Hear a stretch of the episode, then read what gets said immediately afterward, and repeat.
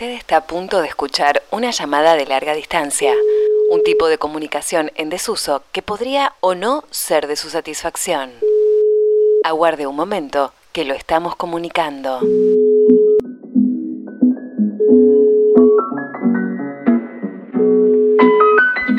¿Estamos? ¿Está- ¿Estás conectada ya, Florencia? Conectadísima. Listo, mirá que ya arrancó. eh, estamos con Juan y te estuvimos esperando un rato. Esto ya arrancó. Sí, esto ya arrancó. Este invitado es el segundo programa de larga distancia. Una llamada de larga distancia. Esta especie de conexión que estamos haciendo entre Rosario y Barcelona con Florencia Col. Mi nombre es Pablo Cini y hoy tenemos el primer invitado de este programa, proyecto, no sé bien, que es el señor Juan Ignacio Fabri. No, para, para. Es el señor Juan Ignacio Fabre. Sí. Buenos días, Juani. ¿Qué tal? ¿Cómo va? Bien. Me han confundido muchas veces por ese exjugador de fútbol, este zaguero central de los 80 y 90, Claro. porque el apellido tiene su raíz compartida, pero bueno, en este caso el mío es con E. Y con B corta, porque el otro era con B larga. Ahí está. Estamos con Juan y Flor. Lo podés saludar también. Muy, muy buenas tardes para mí y muy buenas tardes para mucha gente de este lado de la orilla y muy buenos días para el otro lado de la orilla. Y qué felicidad tener a Juan y Fabre y ahí cerquita tuyo. Ustedes son dos. Yo estoy muy sola acá. Bueno, Flor. Pero me alegro, me alegro, me alegro que esto haya trascendido, Pablo, porque bueno, hubo buenas repercusiones, vamos a decirlo, si no nos hacemos autobombo entre nosotros. Claro. ¿Y estamos en el segundo programa o es el primero? Porque nunca sé si el piloto se cuenta como uno o cero. Es la segunda emisión, pero para mí sería el primer programa. Es como el programa 01 de larga distancia. El otro fue como una prueba, a ver si se podía hacer. Y más o menos salió, pero para mí este sería el primero. Como cuando después quede Bueno, colgado va a eh, decir tenés que ser... larga distancia 1 con Juan y Fabre. Qué bueno, que además tocó el fin de semana. Que además tocó el fin de semana, sí, lo fui a ver el, do- el lunes. No, para, era el domingo a la noche. Sí, Ya, ya casi se podría decir que era lunes porque ya había pasado la medianoche, o por lo menos en algún momento del recital pasó la medianoche. Pasó la medianoche. Juani es un músico de la ciudad de Rosario que tiene muchos discos editados. Yo hace un rato me puse a buscarlo, Juani, y Sí. nueve me da la cuenta.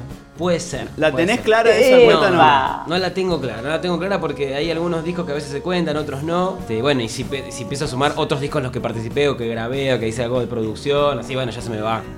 Se me va más. No, sí, puede ser que sea nueve. No, no los conté, la verdad, no los conté. Bueno, mira, yo y tengo de la gran incubadora Uruguay, de, de- de sos mi tren, X. Misterio de la Energía, Macromoléculas, Afuera de la Soledad. Bueno, tengo LP eh, Hermanx, Claro. después La Paciencia, La Flor Salvaje y Despierto en la Sombra. Claro, y el disco, el EPS que mencionás, eh, normalmente muchas veces que se, ha- que se han hecho alguna lista de, de mi discografía no, suele incluirse. Creo que es la primera vez que, que se incluye esta que, inclusión que hiciste. Bueno, estamos con Juan y vamos a estar charlando con Juan y en esta segunda emisión de larga distancia. Con Flor desde Barcelona, con Juan y estamos acá en Rosario. Vamos a arrancar escuchando Despierto en la Sombra, parte del último disco de Juani y después seguimos con esta conexión de larga distancia con Flor Col. Dale.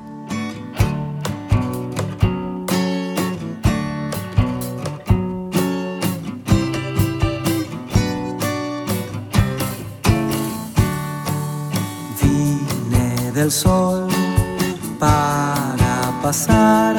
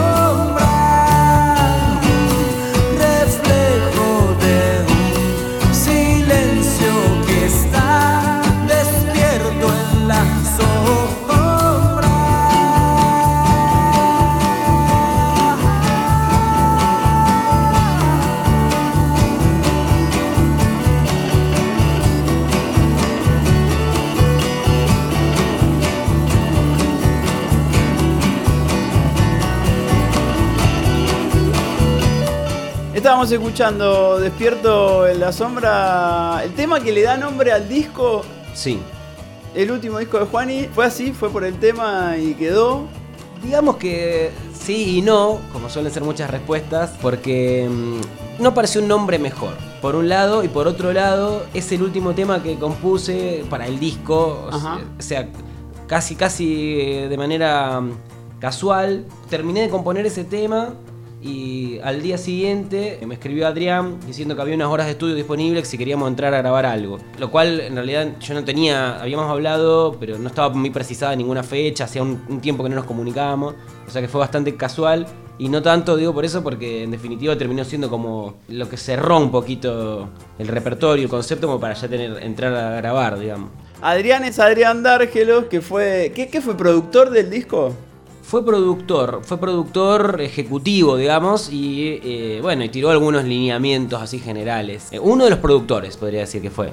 Ahí va. Estamos hablando con Juan y estamos con Flor desde el otro lado de la línea telefónica en Barcelona. Cuando hicimos el primer programa, Juani, Flor nos contó que iba a estar.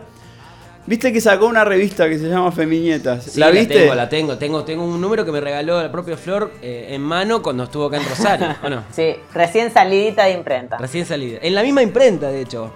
Este, ¿o no? Sí. ¿Se encontraron Sí, en la sí, imprenta? sí. Sí. Nos encontramos en la imprenta porque hay un barrio en común, hay familia, viste, hay cuñados, viste cómo es Rosario, que yo empiezo a encontrar esos mismos signos acá en Barcelona. Tiene que ver con los recorridos que uno va armando en las ciudades que elige. Se va encontrando porque uno va circulando por algunos espacios bastante comunes de la gente de- por la que tiene afinidad, ¿no? Sí. en ese caso con Juani pasó en mis últimos días en Rosario hace un mes y yo tenía tarea para Feminietas. Eso Claro. era un poco lo que estabas contando, Pablo. Sí. Y, y tiene que ver con que con Feminietas nos invitaron al salón de arte erótico de acá de Barcelona. Yo no tenía mucha idea, les contaba a ustedes la semana pasada de qué iba esto, así que empecé a googlear, pregunté a algunos conocidos. Me dijeron, mira, la verdad que este salón que se hace hace 25 años tiene poco de artístico, no tiene demasiada cuestión inclusiva y no es demasiado amable con las mujeres.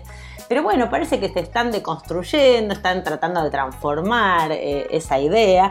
Y bueno, contábamos, Pablo, el otro día que había un video promocional bastante interesante por lo que planteaba Sí. en relación a lo que pasa con el porno y al eh, estar casi en ausencia la educación sexual en las escuelas, esto sucede eh, en cualquiera de las orillas, digamos, en, en distintos lugares del mundo, el porno termina siendo prácticamente la única forma de, de acceso a las distintas formas de sexualidad a través del porno mainstream, que es el porno de negocio millonario y de Tal cual, ese concepto tan claro que tiene que ver con que ante la falta de educación sexual el porno termina transformándose justamente en el manual de instrucciones de un montón de gente y en eh, lo que un montón de gente cree que es eh, o que debería ser el sexo. Claro, porque más allá de que no es la función de una industria del entretenimiento generar educación sexual, termina siéndolo por la ausencia justamente de políticas Claro. de Estado y demás.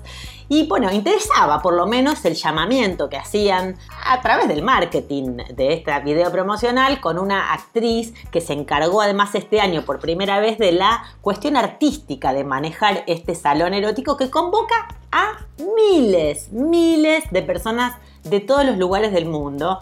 Y ahora te voy a decir, Yo, Joseba, 45 años. ¿cómo te enteraste del salón? Si has venido otros años y por qué viniste. Bueno, me lo pasaron por WhatsApp, el vídeo de presentación, y me gustó el cambio de temática ese y dije, coño, vamos a ver algo nuevo, espero. Pero estoy viendo lo mismo de siempre. bueno, pues esperaba ver un porno diferente, un porno más desde el punto de vista de la mujer. Tipo X Confession, eh, cosas de esas. Pero no lo estoy viendo. Cuando decimos lo mismo de siempre, ¿qué cosas? te porno machista. y cuando decimos porno machista, ¿qué viste? Pues lo típico, el porno visto desde el punto de vista masculino, el- el placer hacia él, no hacia la mujer. Creo que me voy a ir con el mal sabor de boca ese, que vine con una idea y no voy a ir con lo mismo de siempre para casa. ¿Por qué te parece que es bueno pensar en otro porno? Claro, porque es, de, es dos, dos personas, no hay una persona, hay dos, ¿no? Hay dos actuando, entonces eh, pues tiene que ser algo bidireccional, no unidireccional, digo yo, no sé, no soy ningún entendido en esto, pero bueno. ¿De dónde eres? De San Sebastián. Fui. Me dieron un stand por cuatro días, de los cuales asistí tres, Sí. porque ya me pareció suficiente. Y bueno, lo que me encontré ahí fue, por demás, de curioso que, bueno, había poca deconstrucción de, de este porno machista o mainstream o, o como quiera llamarle, que, bueno, estereotipa cuerpos, poco amable para muchas identidades sexuales y diversidades en general. Sí. Y bueno, lo que me encontré fue poco de erótico, menos de artístico y mucho porno en vivo, directo, acá dicen directo. Hola, soy Ana, tengo 39 años, soy de Barcelona, heterosexual, madre de dos niños y es la primera vez que vengo al salón erótico un poco movida por el spot publicitario. Pensé que iba a encontrar algo realmente feminista y me he encontrado que es un festival de porno, no le llamemos erótico, le llamemos porno, no solamente destinado a los hombres, sino también bas- bastante heterosexual, es decir, Hemos visto un montón de stands donde hay actuaciones en directo, donde prácticamente en casi todos se, se practican felaciones y no hemos visto ningún corilingus.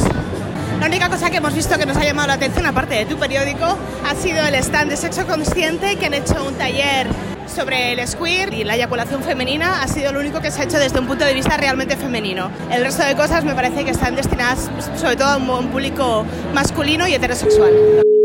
Esto fue sorprendente y rico también porque había muchos talleres que estaban desbordados de público, muchísimas mujeres que se habían sumado, a diferencia de otros años, Sí. relativas al poliamor, a la eyaculación femenina, a el tantra, bueno, un mon- montón de dinámicas novedosas y que tenían una demanda increíble de público de todas las edades, adolescentes mayores de 18, que es, digamos, lo, lo permitido ahí, Sí. eh, hasta tercera edad rozando los 70, 80 años. Muy fuera de lo que se veía en este gran estadio polideportivo. Imagínate una cancha tipo el estadio cubierto de Newell's Old Boys. Sí.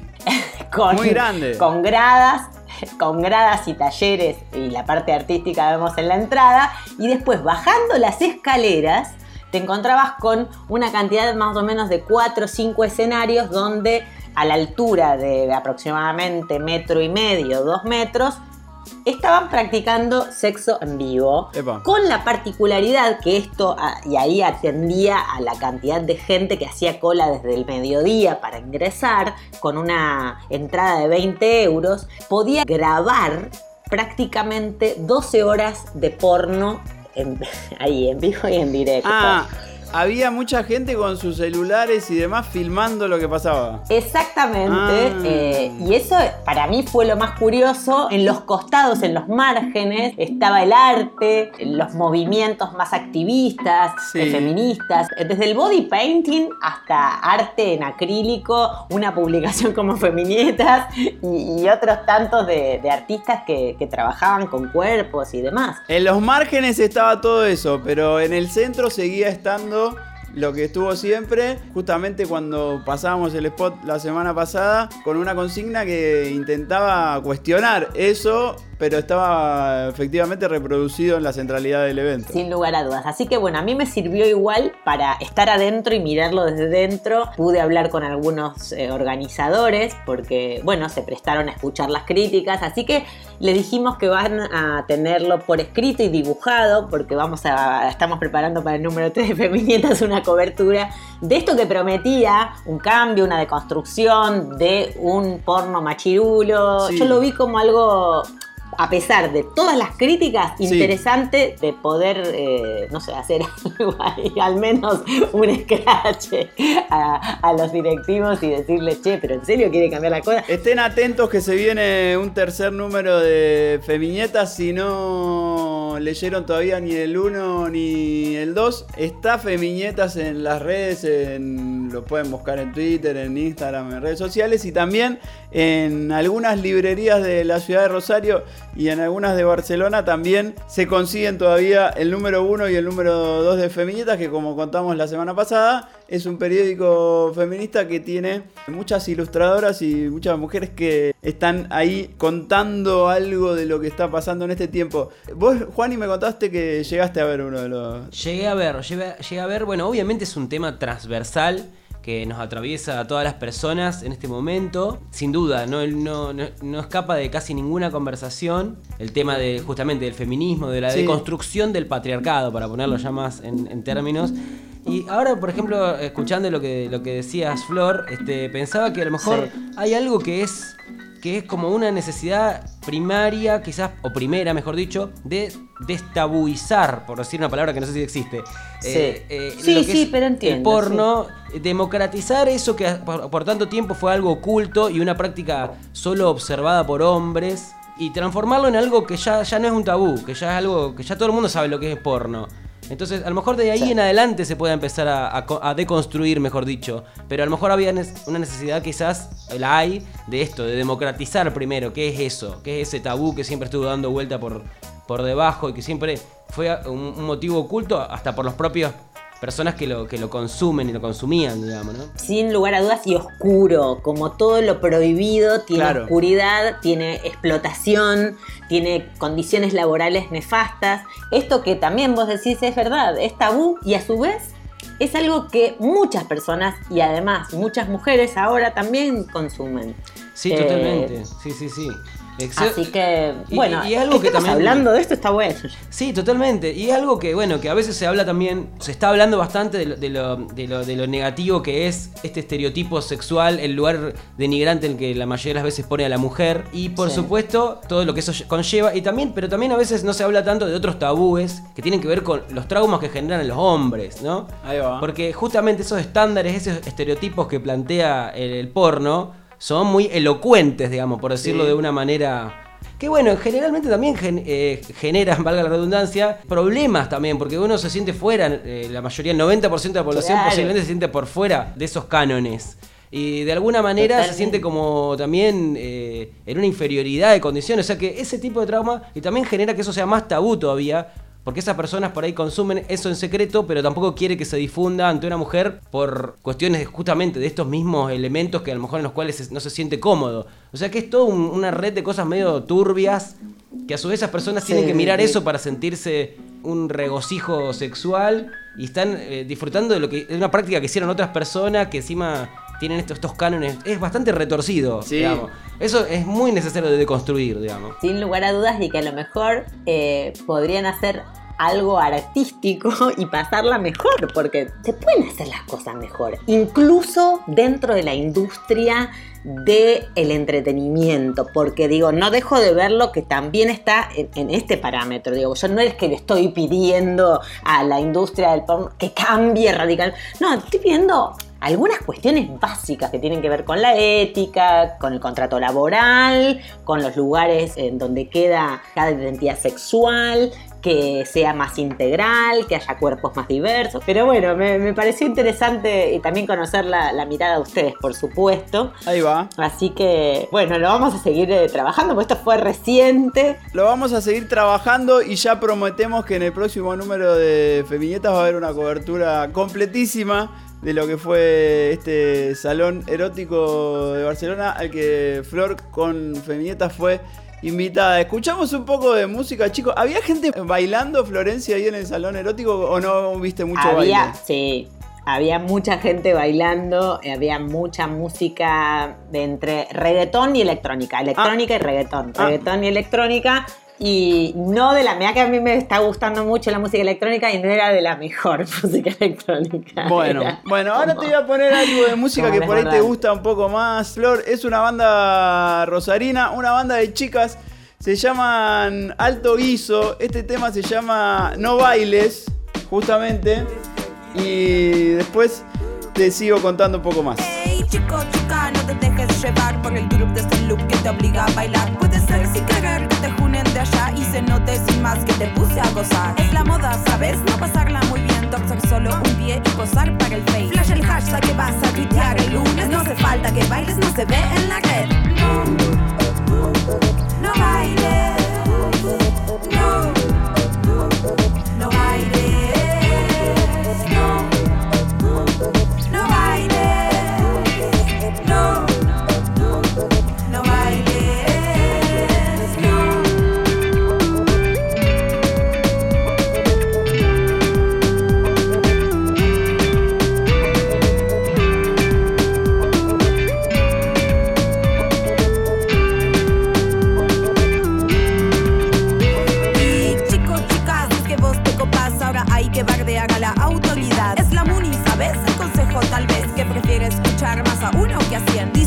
autorizar, vienen a inspeccionar. Es que debemos hacer mucho daño social. Fíjate cómo te quedas parado, que capaz clausuras si tiras un paso.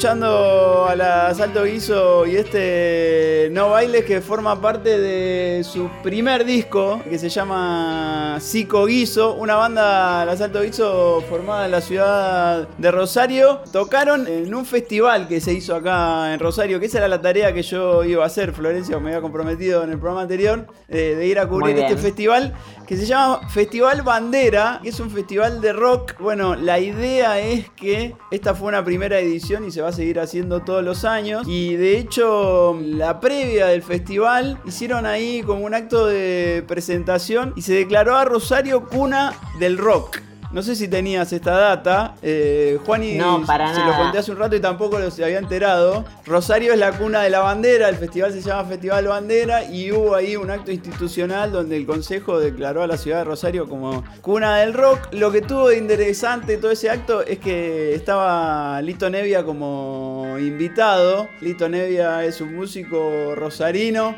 Algunos consideran que es el inventor del rock en castellano. Empezó a hacer canciones vinculadas al rock desde muy jovencito. Tengo un audio acá que grabé ese día en el que Lito Nevia justamente se expresa sobre qué le parece que se declara a la ciudad de Rosario como cuna del rock. Lo podemos escuchar un cachito a Lito que habló ese día. Al creador de la balsa, ¿no?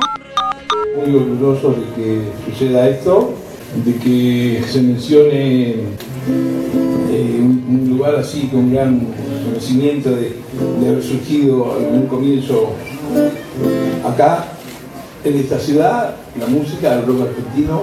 Rock argentino porque rock es el término de que venimos como cuestión cultural global, nada, nada tiene que ver tampoco la palabra rock ajustada al género determinado, al ritmo, mucho menos, nada que ver con eso. Esto lo sabe mucha gente, pero hay gente que no. Yo que vengo tocando hace tanto tiempo, estoy metido en todos los géneros que puedo de la música del mundo porque soy sensible a eso y me meto y toco con tipos de Brasil, de Paraguay, de donde vengan y me gusta vivirlo así, pero bueno, mi origen de mis 12, 13 años cuando empecé a escribir las primeras canciones acá lógicamente en la pensión con mis viejos, yo era un tipo que venía rock, si alguien tuviera que decirle a su tía que soy yo de dónde vengo y no me conoce, dice no, es un rockero, está bien, así es.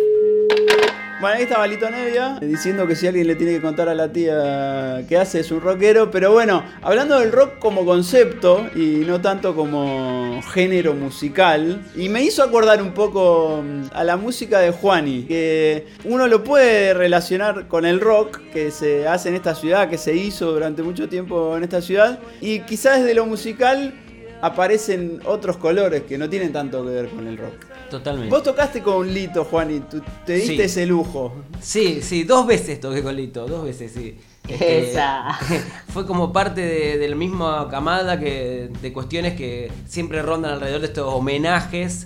Eh, que fue, bueno, un disco tributo que, que, que está muy bueno. En realidad fue una, una iniciativa independiente de, de dos, de, bueno, de Nacho Espumado, músico Sí. de Rosarino, y de Diego Giordano, que está vinculado a la editorial municipal. A propósito de los 50 años, creo, de la salida de, Estoy muy solo y triste acá en este mundo abandonado. Tengo una idea, es la de irme al lugar que yo más quiera. De este primer tema de los gatos, creo. No me acuerdo exactamente qué era lo que festejaba, pero siempre son 50 años Sí, de algo. claro, Estamos más o menos en esa en Hace esa- un tiempito eran 40, ahora ya son 50. 50. sí. Y, y se vienen los 60 ya. Muy dentro de poco. Y bueno, y ahí eh, Lito llegó a sus manos este compilado. Que era un compilado de bandas rosarinas muy jóvenes versionando a los gatos. Tal cual, tal sí. cual, eso mismo. Eh, entonces, bueno, había que, había que aportar. Bueno, yo fui invitado, entre otros músicos y músicas de la ciudad, a participar. Fuimos con, con parte del grupo La Paciencia y, y grabamos eh, La Balsa, un tema emblemático, ¿no? Sí. Este, ¿Elegiste que sea la balsa o te tocó? Eh, en realidad yo lo tiré porque ya lo venía tocando. Era un tema que yo ya lo venía tocando, un tema que me gusta. Inclusive yo hacía algo que, que hice al final del tema, que fue que era un mashup entre ese tema y entre la balsa y Amor de Primavera de Tanguito, que es Sí. el coautor de, de la balsa. Allá a lo lejos puedes escuchar a un amor de primavera que anda dando vueltas. Y ya lo venía haciendo, de hecho, ahora me acabo de acordar al decir esto, que yo eso lo hice por primera vez en un seminario que, de composición que tomé con Leo Maslía hace, hace como 15 años, 14 años atrás, que en uno, en uno de sus ejercicios de composición que tiró, había como que unir dos temas y yo improvisé eso, y uní la balsa con Amor de Primavera. Este, fue ahí en el momento. A Leo le, le pareció buena la idea y bueno, entonces quedó, lo usé varias veces a eso. Y bueno, llegado el caso, tiré esa, esa opción y se aceptó porque nadie la había elegido. Y después Lito escuchó el compilado y eligió ahí sí a ciegas ese tema para que lo acompañe a él, Ajá. ese grupo. Sí, sí. digamos, ¿no? Entonces ahí yo eh, me tocó aco- acompañarnos, fuimos a, a tocar con, con parte del grupo y eh, después tuvimos una segunda vez donde volvimos a acompañarlo, pero bueno, la primera fue con la que yo me quedo porque fue más linda. eh, Más mágica. Sí, Leito estaba de buen humor, tuvimos una linda charla en camarines, pasaron un par de cosas hasta graciosas en relación a esto de, de tanguito también. Sí.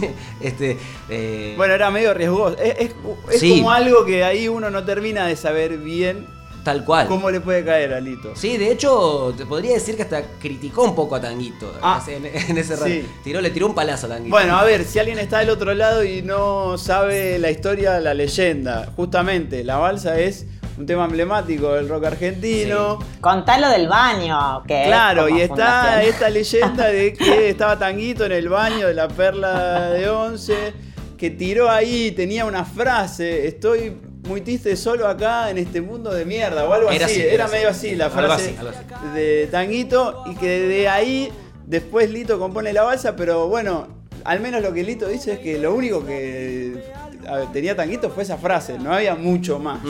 No sé si tenía la melodía de la frase, eso habría que verlo. también. Bien. Este, pero sí, no mucho más. Pero con el tiempo, cada tanto aparece alguno que dice, no, porque Lito Nevia le robó la balsa a Tanguito. Claro. Sí, sí. Y creo que empezó a cimentar este mito el propio productor del disco de Tanguito, que fue eh, el, el- el vocalista, baterista y compositor de, de Manal, Sí, Javier Martínez. Javier Martínez. Estaba, estaba haciendo tiempo, me te acordaba el nombre. este, de Javier Martínez le hace, se escucha esa voz en off, famosa voz En el baño de la perra Sí. de la once compusiste la balsa, le grita mientras... En el baño de la perla de once compusiste la balsa. En el baño de la perla de once compusiste. Está ahí. Bueno, al menos está mezclado así en el disco. Está mezclado así y la verdad que hay un ligero tinte de odio en la voz de Javier Martínez que lo caracteriza, él un tipo enojón, se nota. Sí, claro, sí. Y, y ya empezó como ahí, se ve que le tenía bronca a Lito Nevia, no saber qué pasó, se, se- se trasluce algo de eso. Eh, innecesario para mí porque, este, bueno, no sé, no los conocí, pero no lo conocía Tanguito, pero me da la sensación de que no era necesario meterle ese odio así. Este, igual, bueno, la cuestión es que, que cuando yo, eh, excusándome un poco ante Lito Nevia, porque llegaba la hora de, de- de tocar el tema y bueno, había que hablar sobre. Sí, claro, La versión que nosotros propusimos tenía esa parte al final. Y, y entonces yo lo dije, algo que en realidad es, es verdad, que es lo que pienso, digamos, ¿no? Que este- ese- esa unión para mí se justificaba porque era una muestra, una manera de demostrar que a Tanguito le gustaban mucho los gatos y también estaba influido por los gatos. Bien. Porque esa canción tranquilamente podría ser un tema de los gatos, Amor de Primavera, ¿no? Sí. Y es un tema muy lindo también. Entonces yo le quería mostrar a él, le, qui- le quise demostrar eso a Lito y le hice ese comentario. Le dije, ¿cómo se nota que musicalmente recibió también Tanguito influencia tuya y de los gatos? Y por eso también me parecía que estaba bueno unirlo. Y ahí eh, Lito se despuntó con un- una frase tipo... eh, ¿Y qué querés? Si, si Tanguito no sabía nada de música. Dijo algo así. Este, no tenía idea ni cómo eran los acordes. Aprovechó y le tiró un palazo. Chicos, qué divertido y estoy aprovechando la oportunidad para saludar y celebrar la aparición de la revista REA, Sí. que acaba de aparecerse una revista cultural digital, Sí. que abre este número cero también, con crónicas, entrevistas, eh, cuentos, música, eh, con una nota eh, sobre este disco que están contando mañana, homenaje a los gatos. Sí, una nota que le Eh, hicieron a Nacho, una extensa Sí. nota donde cuenta cómo fue el germen de este proyecto. Justo la estuve mirando hace un rato y quería saludar a pues, amigos, eh, Pablo Makoski, Virginia Jacosa, Maxi Falcone, que están con este... Eh, iba a decir, iba a decir emprendimiento y no, no. Ah, ¿no? Odio ¿Ya la no se palabra puede decir más? emprendimiento. Mira, eh, aprendí que no, porque, viste, el emprendimiento, el emprendedurismo, como le dicen eh, eh, desde las eh, políticas neoliberales, tiene que ver con tachar cualquier atisbo de reivindicación laboral, cualquier posibilidad de blanquear un trabajo. Acabo de llegar de- del área, se llama 22 arroba acá en Barcelona, Sí. que es el área de los Tech Boys. Toda la, la pendejada millennial que están haciendo cosas increíbles. Como el Silicon que, Valley de- ahí de Barcelona. Sí, exactamente. Es la zona más moderna, que era un barrio industrial lleno de naves que hoy son especie de coworkings donde hay muchos jóvenes eh, cobrando dos mangos con esta idea de emprendedurismo. Pero muy bien luqueado, Florencia, ¿o no? Todos de punta en blanco, muy bien luqueados, los escenarios así todos muy reciclados entre Silicon Valley y Palermo, Hollywood de Buenos Aires. Y gente que viene de, de todos los lugares del mundo, porque también se instalan, ahora se acaba de instalar en el pepino este gigante, la Torre Akbar, 800 empleados de Facebook eh, para una oficina de fake news, de noticias falsas. Básicamente abrieron un departamento. Yo quedé impresionada con, eh, bueno, la cantidad, además son jóvenes entre 22 y 29 años, ponele el núcleo grande de trabajadores y que, bueno, eh, las condiciones son precarias, Sí. las más precarias. Hablando un poco con cada uno de ellos, yo fui a hacer una prueba de una aplicación sobre la muerte. Eh, a ver, los pibitos se juntan y arman, viste, o sea, como la, es hoy, ¿cómo la vas a pegar? Eh, las conversaciones que escuchás en los bares y demás, de- en muchos lugares, en Con este una sector aplicación. es cómo la vas a pegar con una aplicación. Bueno, a mí me llamaron para, para ir a evaluar una aplicación que tiene que ver con que si te vas a morir, eh, tenés que dejar un legado y lo dejás en forma de fotos y videos, Ah. obviamente. Mm. Es terrible porque en ningún Sí, momento, sí. claro, se habla de la palabra muerte, por supuesto, todo como eh, bienaventurado. Como una herencia digital.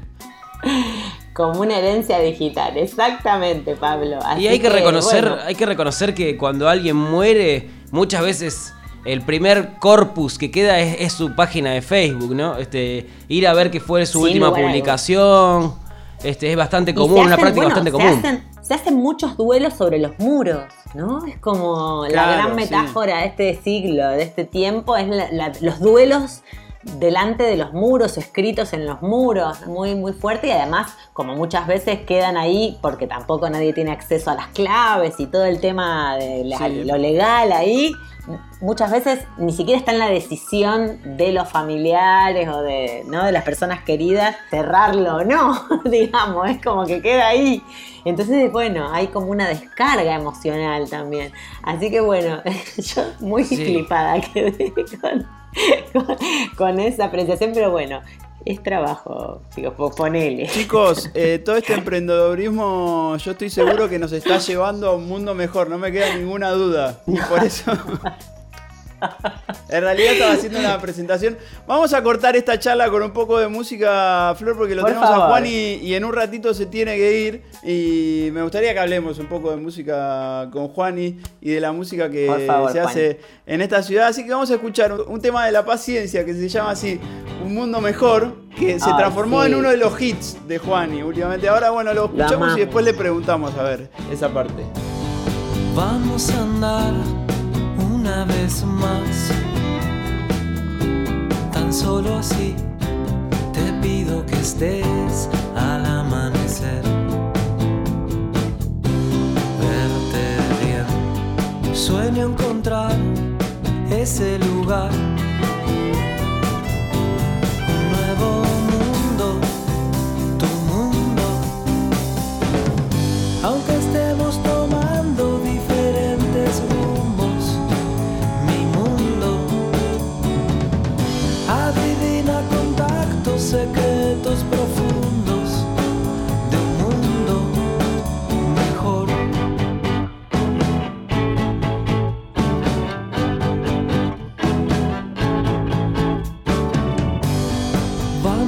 Una vez más tan solo así poder verte bien al anochecer. Serte y ser, sueño encontrar ese lugar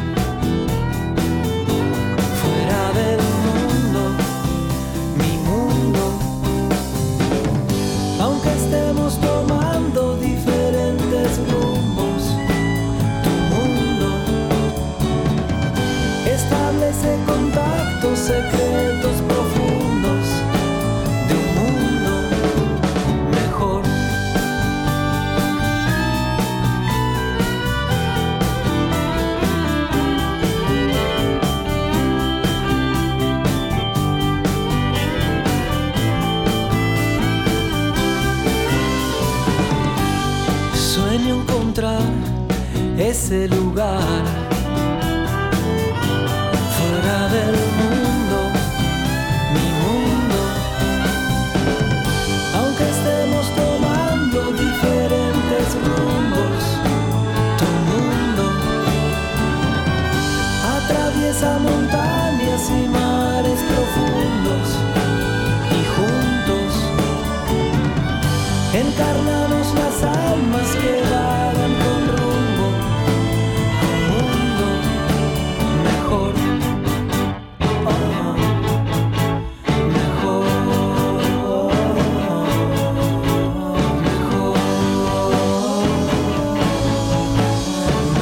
estábamos escuchando Un Mundo Mejor, parte de La Paciencia, un disco que Juani editó en 2013, Juani. 2013. 2013 después se editó físicamente en 2014, pero, Sí. pero el disco salió en 2013. Acá, acá tengo Flor el disco muy lindo, editado por la editorial municipal de Rosario. Con un. ¿Es un tapiz? Sí, es un- en realidad es, eh, eh, no existe el original de ese, de ese tapiz porque es como un tapiz digitalizado. Ah, mira. Pero hay algo parecido, de hecho yo tengo parte de lo que es ese original porque la autora Selina Mundet, que si escucha esto le mando un saludo, eh, me regaló, me regaló un pedazo de ese tapiz que lo tengo en casa. sí. Upa, bien. Estamos hablando con Juan y Fabre en esta llamada de larga distancia que estamos teniendo con Flor Col, que está en Barcelona. Juani es un músico de esta ciudad, Rosario. ¿Te- ¿Puedo leer algo, Juani, que escribí una vez? ¿Sabes que Sí. eh, el, el año pasado, Flor, a Juani lo declaró músico distinguido de la ciudad de Rosario? Sí, Eh, ¿sabías? y muy bueno, creo que más que merecido homenaje, así que me encanta. Muchas gracias. Y, y se hizo una entrega ahí en el Consejo Municipal y a mí me habían llamado para... Llamaron a algunos periodistas para que manden unos videitos. Y es una cosa que es media rara, a mí mucho no me gusta. Pero... Y, y- y ese día me había escrito como un texto para eh, hablar de Juani. Y tengo acá el texto, se los leo así, cortitos. Por favor. Y ahí había escrito, hay dos cosas que me gustan de Juani. Una es el nivel de seriedad que tiene su búsqueda musical. Hay una autoexigencia ahí que para mí hace que su música esté al nivel de los grandes artistas de esta ciudad. Para mí sus discos son obra de arte y además su banda está sonando increíble. Y lo otro que me gusta, quizá relacionado con sus años y años de construcción de cultura de manera horizontal en Planeta X, es la humildad y la generosidad de Juani, esa capacidad para sumarse a otros proyectos que le parecen valiosos despojándose del ego que generalmente tienen los grandes artistas de esta ciudad. Bueno, y después ponía que me pone contento que se lo distinga, y aunque a él le dio un poco de vergüenza, me parece buenísimo que se valore a los artistas que están haciendo hoy una música increíble en Rosario. Eh, Muchas gracias, muchas gracias Pablo por las palabras. Qué Pero, bueno, bueno. vamos, Pablo. Chiflido y, y- y lágrima, las dos cosas. Co- co- ¿Cómo te, ¿Cómo te tomó eso de que te hayan declarado músico distinguido y que haya habido mucha gente expresándote esa admiración y demás? Y bueno, fue, fue momentos muy emotivos, ¿no? O sea, la verdad que, bueno, ese día estaba, estaba, me lloré todo y este, pero bueno, ya venía así, desde que me enteré, digamos, primero tuve como una reacción medio que no, no sabía qué onda y después, eh, en un momento como que dije, bueno, pero en definitiva es algo positivo y ahí como que me cayó esa emoción así de- sobre todo pensar a, que a las personas que se le ocurrió esto, proponerlo, que, que después lo, lo conocí, de esta cuestión de que decir, bueno, mirá, ¿por qué se le habrá ocurrido eso? Al punto de ir a, que justo eh, lo proponga ahí, me parecía como un poco, eh, digamos... ¿Quién no es lo- Juani? ¿Es un- una persona eh, de Rosario que...? Sí, es una que- persona de Rosario. Se llama Mauricio Cepeda y también le voy a mandar un saludo por Ahí si va. escucha esto. Qué bueno. Este, él, bueno, trabaja en el consejo como parte de un bloque, eh, no es concejal, pero es asesor, digamos, forma parte de un grupo de asesores de uno de un partido político. Que bueno, no viene el caso porque el, el- el premio es de consejo, pero bueno, es un partido de Ciudad Futura. Sí, este, sí, es sí. Una expresión local, digamos, de hasta ahora tienen solo representación en la ciudad de Rosario.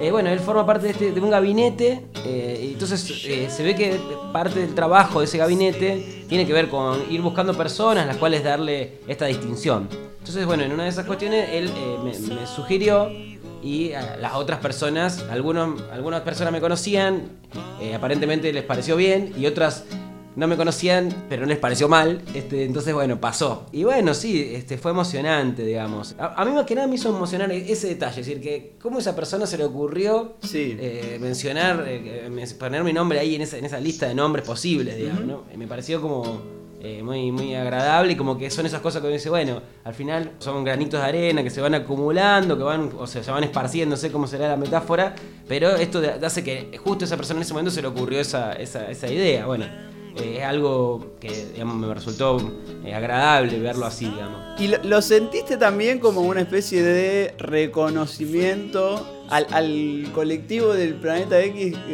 del que vos formaste parte mucho tiempo? Digo, tu, tu comienzo con la música está relacionado directamente con Planeta. Bueno, bueno, decime vos, pero, pero ¿lo sentís también como algo que, que- que tenía que ver con eso también? Yo creo que tenía que ver, tenía que ver porque justamente no, no soy conocedor en profundidad de las políticas llevadas adelante por, por ese, por esa agrupación, Sí. pero sí me da la sensación que tiene mucho que ver con lo asambleario, justamente con el trabajo colectivo, por lo menos en eso, en, sí, es parte de, su- de su- de los emblemas que, que sostienen esa agrupación y muchas otras. ¿eh? Sí, claro, sí, claro. Este, pero eh, esta agrupación particularmente tiene como un eje puesto en lo asambleario, es como parte muy importante, Sí, muy constitutiva de su, de su formación, de su forma de, de- de hacer política.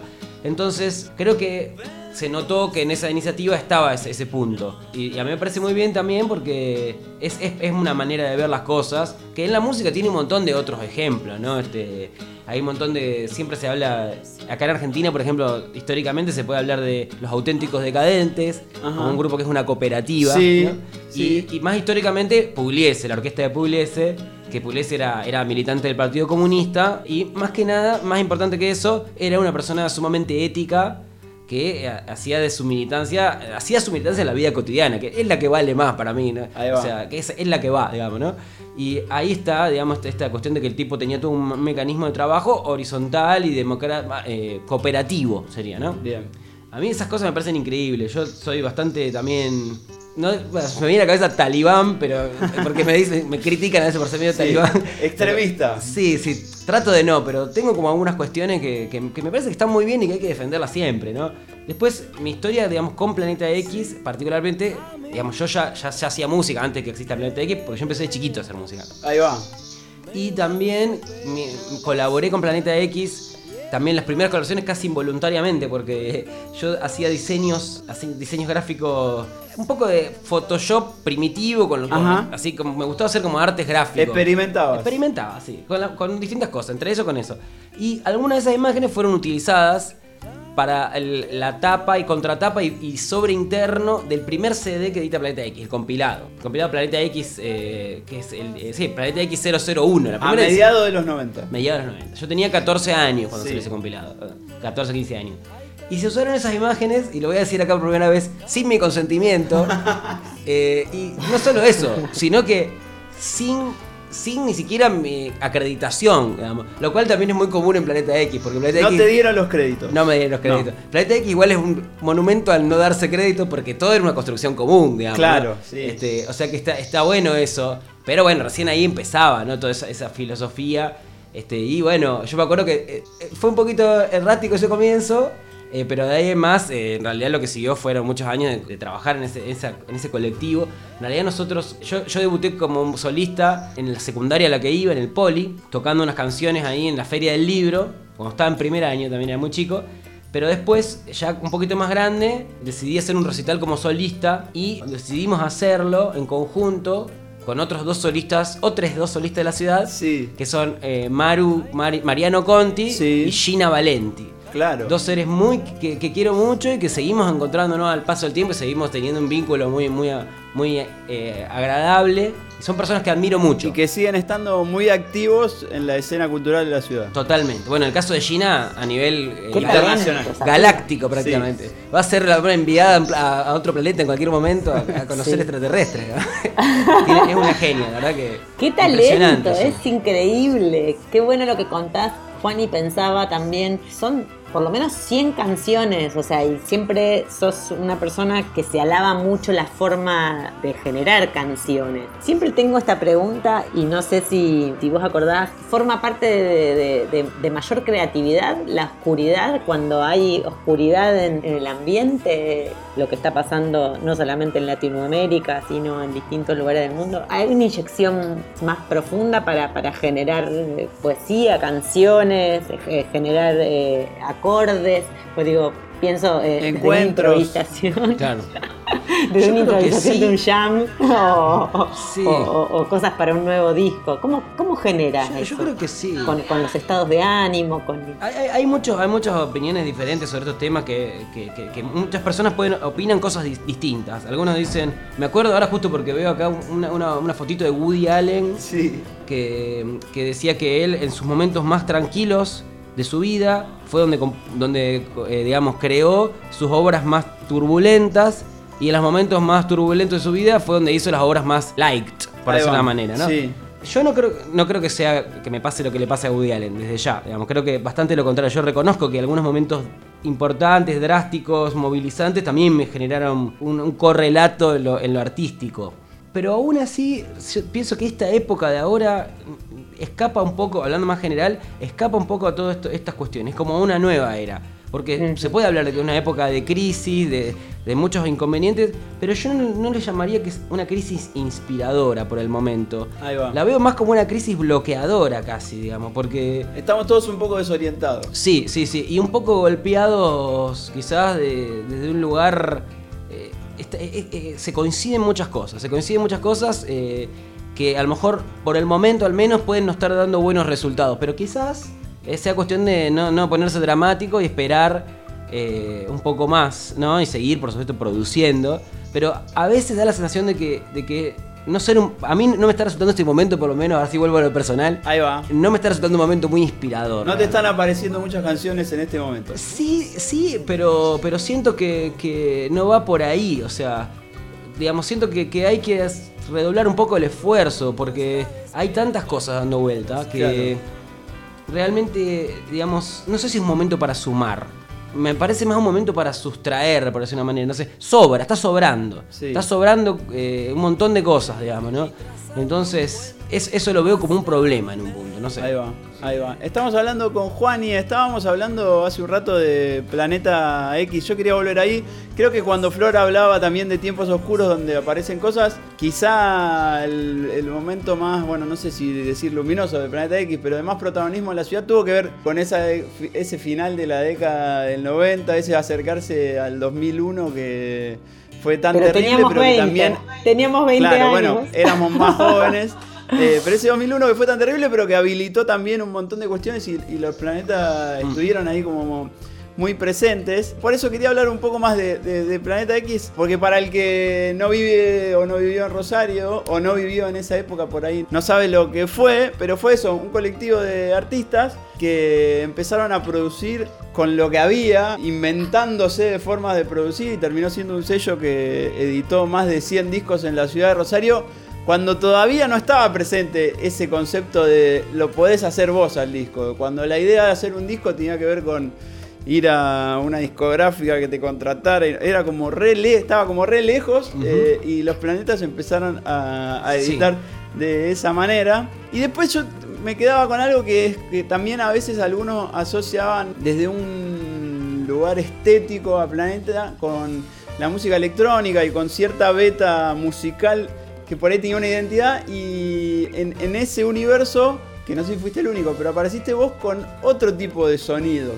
Eh, que, que no sé si eso mm, fue tan así, digo, si fue Juani el que abrió la puerta a que en Planeta hubiera también lugar para otras músicas, eh, Sí. y después eh, apareció el Berna o aparecieron otros músicos que no hacían solamente eh, pop, electropop o rock, sino que también se permitían hacer otras cosas. Sí, no, sí, o sea, fue, fue, digamos, esa generación más o menos la que mencioné recién y algunas otras personas, digamos, marcamos el momento donde Planeta X se transformó en un colectivo cultural propiamente, se podría decir. Porque fue, digamos, una discusión estética también, creo, dentro del grupo, eh, darle lugar o no a esa, a esa...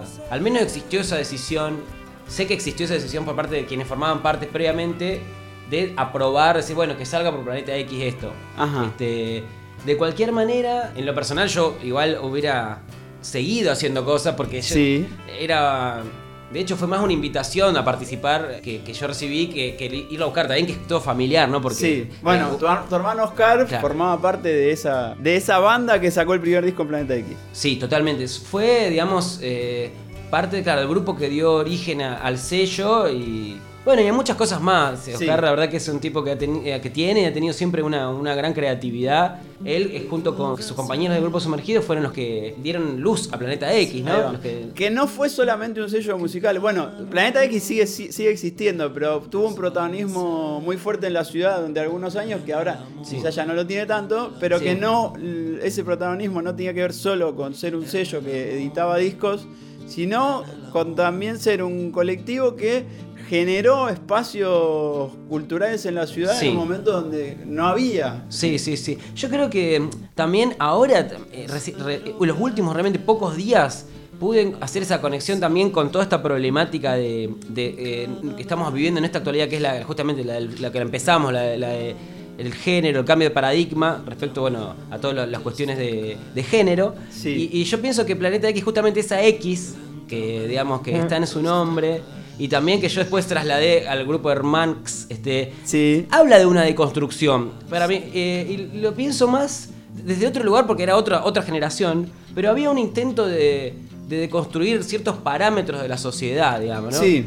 Este, de la industria, digamos, de la música propiamente o del arte, también de cuestiones políticas y sociales, de los modos de relacionarse. Sí. Y todo eso, digamos, es, e- era una apuesta, y fue una, una gran eh, apuesta que nos atravesó a las personas que, que hicimos, el, el- que participamos, nos tra- atravesó transversalmente. Fue realmente transformar nuestra visión del mundo, nuestra, nuestra vida.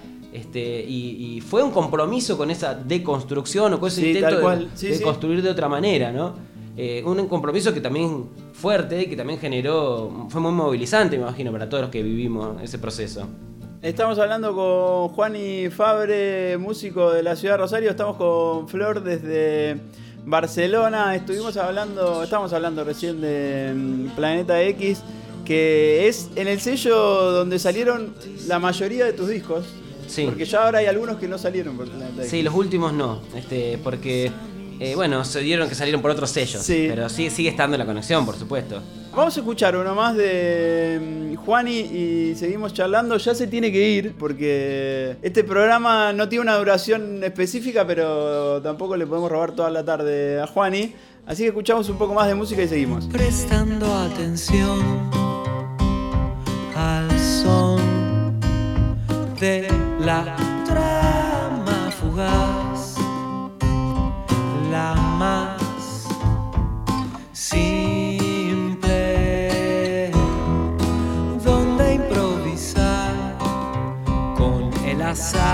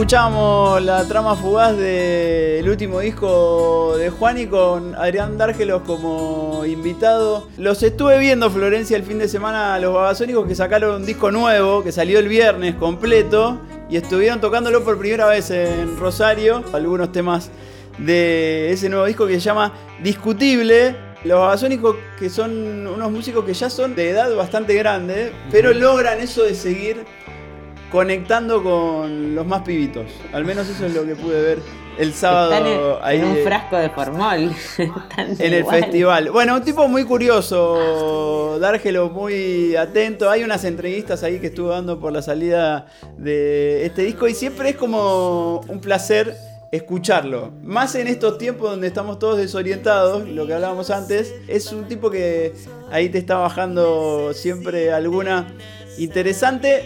No sé cómo es en el mano a mano, Juani, pero. Porque también eh, tiene como una fama de ser medio farsante y estar todo el tiempo vendiendo algo que no. Bueno, el histórico mito de, del rockero, pero. No, yo creo que una de las tantas maneras en las que él muestra su lucidez es no ocultando que es un farsante. O sea, creo Ahí que va. él sería el primero que se autodefiniría como un farsante. Sí, claro, sí. Este, o sea que no, no hay ningún problema con eso. Digamos, me parece que al contrario. digamos. Sí, yo creo que lo que, lo que se ve en las notas es, es lo que es él, digamos, ¿no? Él es así, este, de esa manera, tiene esa aproximación. Es una persona con una visión bastante fuerte y tiene claro bastante, bastante seguridad en algunos aspectos y siempre está, está bajando alguna, alguna línea, digamos. Eh, casi siempre que está hablando, está hablando de esa, manera, digamos, bastante transversalmente. Sí, sí, sí. Ahí va. Bueno, y estaba como invitado en este tema los discos de Juani, estos últimos. Bueno, los dos que salieron por Popar se encuentran ahí en Spotify. Los otros, si se meten ahí en Planeta X, están todos para bajar. Sí. Eh, si alguien quiere ponerse a buscar la obra de Juani. Y hay un Bandcamp también. Hay un Bandcamp que hay algunos discos y después los otros están en una plataforma que se llama archive.org. Una plataforma que está buenísima, pero no se usa tanto, es tampoco en desuso, eh, porque quizás tiene una es interfaz. gratis. Es gratis, está hecha por gente bien nerd. Eh, pero de otra generación y especialmente los que no le dan mucha bola a la parte estética y está un poco, poco rústica a lo mejor el display así de la página digamos. Ahí está. Pero sí está disponible todo y el contenido está ahí completo. Sí, sí, sí, sí. Como para- De hecho, están, muchos están en, en- en buena calidad. Están en- o sea, no están en buena calidad porque no fueron grabados con buena calidad. No. Pero sí están, están en WAV, están en FLAC y eso. Ahí está, el que lo quiera buscar se lo puede bajar. ¿Cómo, cómo te llevas, Juani, con esta parte de la música, con este cambio que dio? Ya no decir, no sé si decir la industria de la música, pero la tecnología de la música. Que ahora ya el disco como quedó como obsoleto, hay que Sí. escucharlo por otro lado. Sí, me parece que, que no, no- no pasa nada con el soporte del disco, porque el CD, porque realmente no es un, no, es- no, no, no sé si fue aquerenció tanto a tanta gente. No. Pero sí, eh, me parece que está raro, por ejemplo, la descarga de discos. En, en los momentos que explotó el tema de, de internet, así la democratización de la información, para personas, digamos, como yo, que teníamos años de, de espe- de acumular para esperar determinadas cosas que sabíamos que, que decían que estaban buenas, pero que no habíamos escuchado, fue un buen, muy buen momento de conseguir cosas. Ahora se cerraron muchas puertas. Claro. En internet están los candados, se fueron cerrando y ya no se consigue tan fácilmente como antes. Existen medios como los peer-to-peer, particularmente SoulSeek, que es un, gran fuente, pero hay que ponerse en cola de espera para discos mucho tiempo. No está tan fácil. Hay justamente eso que, un poquito que, hablábamos antes, esto que yo decía que sobra. Bueno, algunas de esas cosas que sobra es, es eso, también información, ¿no? Hay tanto y tanto y tanto y tanto que ya eh, es como que uno es como si uno se va a comer a un lugar, pero ya sabe que, la-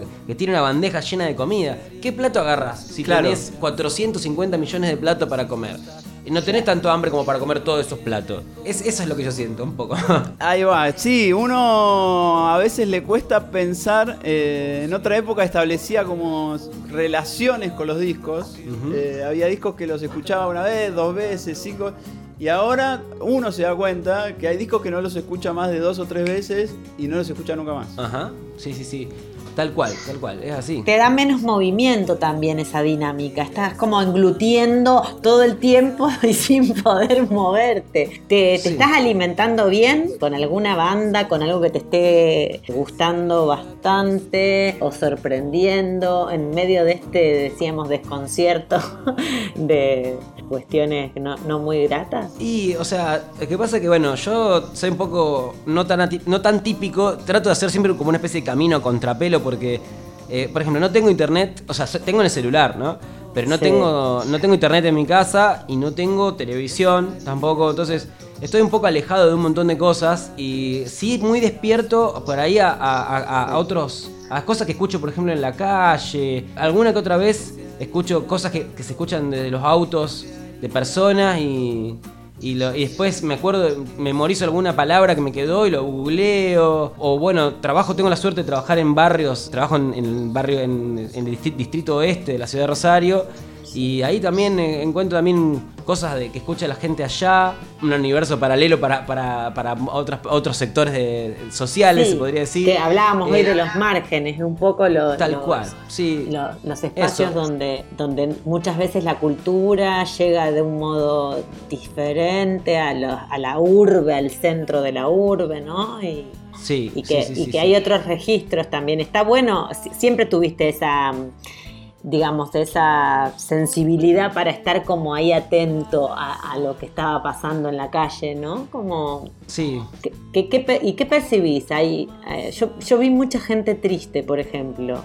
Eh, sí, sí, sí, totalmente. Pero también, bueno. pero que no deja de bailar. Claro, los, bar- los barrios son más alegres, concretamente ahí. Y después también, mientras estábamos hablando de esto, pensaba, porque yo muchas veces me veo tentado a, a, a veces, eh, todos los días, muchas veces trabajo, estoy todo el tiempo con la música y todo el tiempo también componiendo, ¿no? Y muchas veces me salen ideas. Y a veces pienso, me veo tentado a decir, bueno, listo, instagrameo este tema de hoy eh, y casi quizás mañana ya, hasta yo me olvido de este tema, digamos. Y, y lo pienso como un fenómeno actual, pero también eh, mientras hablaba lo pensaba también como un fenómeno que puede ser de otras épocas. Hay un montón de personas que, por ejemplo, nosotros ahora estudiamos la obra de compositores como Bach, por ejemplo, ¿no? Se reverencia mucho hace cientos de años. Y el tipo componía todos los días porque trabajaba, eh, era, era arreglador de un, de un coro metodista. Tenían un- una misa por semana y él componía todas las semanas para esa misa. Las, obras de él casi eran de haber sido una por día, me imagino. Este, o habrá hecho como una especie de canción por día casi. O sea que tampoco está tan alejado. A veces nos creemos que tenemos grandes cambios. A lo mejor son, los cambios no son exactamente los que pensábamos, digamos. Ahí va. Está bueno. Este, está bueno. no lo sé, no lo sé, no lo sé. Chicos, Era un re chicos, influencer. eh, me llegó un mensaje de la operadora que se nos está acabando el crédito y la llamada tiene que terminar. ¿Vieron cómo es esto? No, no, no puede durar todo para siempre, así que vamos a tener que cerrar este programa, Florencia. Ay, Eh, Pablo, y no se cortó nuestro segundo emisión y. No, no se cortó, pero hace como una, más de una hora que estamos hablando y hay que cortarlo porque, viste, no, todo... No se puede, le queremos agradecer a Juani que se haya sumado a este segundo Un programa. placer, un placer. por de favor. larga Gracias, Juani. distancia. Flor, vamos a seguir en contacto. Creo que, Sí. que salió bastante bien, ¿eh? Y así que, bueno, habrá un Yo tercero estoy, y habrá, yo habrá estoy poniéndome, poniéndome un buzo porque acá ya bajó a 18 grados No. eh, la temperatura y yo sé que ahí está subiendo que da calaña. No, acá está subiendo con todo, hace cada vez más calor. Florencia, ya el fin de semana fuimos al río, así que prepárate porque quizá un próximo programa lo hacemos desde la isla y vos seguite abrigando un poco más. Bueno, yo tendré eh, como tarea un una próxima invitada, seguramente para, para tener acá, porque bueno, viste, tenemos que emparejar la cosa. Esto es paridad 100%, Pablo, ¿no? Tal cual, tal cual, me parece muy bien. Bueno, le vamos a pedir a Juani para cerrar el programa una música, de cualquier, puede ser cualquier cosa, un tema que te guste mucho. Bueno, eh, me dijiste que había un tema y yo prometí Sí. que lo iba a pensar mientras Sí, estábamos. y no lo pensaste. Sí, lo pensé porque ya se me había ocurrido en el momento, primer momento. Porque mm, hoy justo vi una, una- una imagen, de- una, una- un garabato que alguien publicó de la- con la cara de Johnny Mitchell. Ajá. Y es una influencia muy grande para mí. No tiene absolutamente nada que ver. Hermoso. Pero eh, eh, realmente es, es una de las compositoras que más influyó en mi, en mi música, eh, sin dudas. Y se me vino a la cabeza del disco Blue, el tema que abre, porque me parece una canción de amor libre, una oda al amor libre, tan, tan bien expresada, eh, musical y, y le- letrísticamente, que bueno, me parece increíble. Ahora no me viene exactamente el nombre del Ahí lo tema. estamos buscando, Juani. Aguantá que yo te digo cómo se llama el tema. Hola, Hola, Ivonne. Ivonne, tal cual, sí, sí, sí. Juani Fabre estuvo con nosotros, Flor Col. Te mandamos un saludo a la distancia y en una próxima emisión nos encontraremos. Abrazo enorme, Juan y Pablo, Cini, los quiero y bueno, nos encontramos para otro larga distancia. Abrazo.